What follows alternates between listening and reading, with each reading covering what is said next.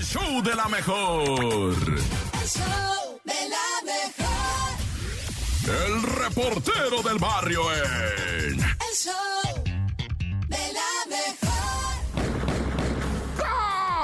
Montes, montes, alicantes, pinch, guachbandigan, catipon, pantum, pan, pan, pan. Esta es la mejor 97.7, number one, en todo el área metropolitano, rifando chido y al que no le guste nos vemos afuera del Metro Sevilla. ¿O qué? ¿Quién le va a pasar o qué? Oye, fíjate, eh, o sea, yo sé, ¿verdad? que hay mucha cosa trágica en nuestro país, pero, pero de repente esta de Argentina me llama la atención como unos motociclistas, mo- o sea, dos conejos, ¿verdad? Van en su baica correteando a un ciclista. O sea, le quieren quitar la baica al batillo, al argentinito, ¿va? Y el compi se mete a una gasolinera y le empieza a dar vueltas a las bombas de gasolina, güey. Pues la moto o sea, se, se, se atorpea, o sea, ¿verdad? Y entonces llega un automovilista y riaja le atropella la moto, güey. Les avienta la lámina, güey. Se caen los de la moto, salen corriendo y el compita de la, de la, o sea, de la baica, ¿verdad? Tuitea un mensaje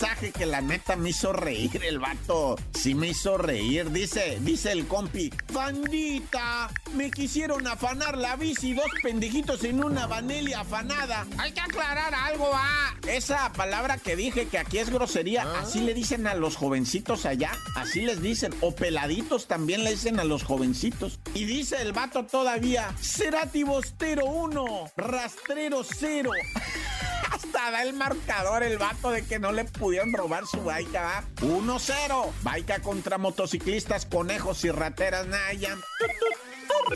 Oye, pues sí, la neta, qué tragedia. Bueno, no tragedia, sino agüita en el metro la impunidad. Por un lado, ¿verdad? Yo entiendo el comercio, es válido y todos tenemos derecho a ejercer el comercio. Si yo quiero vender, tengo que poder vender, o sea, tengo un derecho a vender. Pero no sé si el lugar indicado sea en un vagón del metro, ¿va? O en el pasillo o afuera. Eso ya tiene que verlo la autoridad. Lo que sí es que no por vender le puedo dar de puñetazos en la cara a la policía en el metro. Es que hubo un pleito en el metro entre vendedores y policías y les dan de puñetazos en la cara a los polis y se van tan campantes. Y lo peor de todo es la Guardia Nacional mirando todo sin hacer nada con, los, con las manos ya no en los bolsillos, porque te voy a decir un secreto, sabes que les cosieron los bolsillos de los pantalones para que no se metan las manos, ¿sabías eso? Chécale, verás, y a lo mejor estoy mintiendo, a lo mejor me engañaron, va, pero chécale a ver si se pueden meter las manos a los bolsillos. Bueno,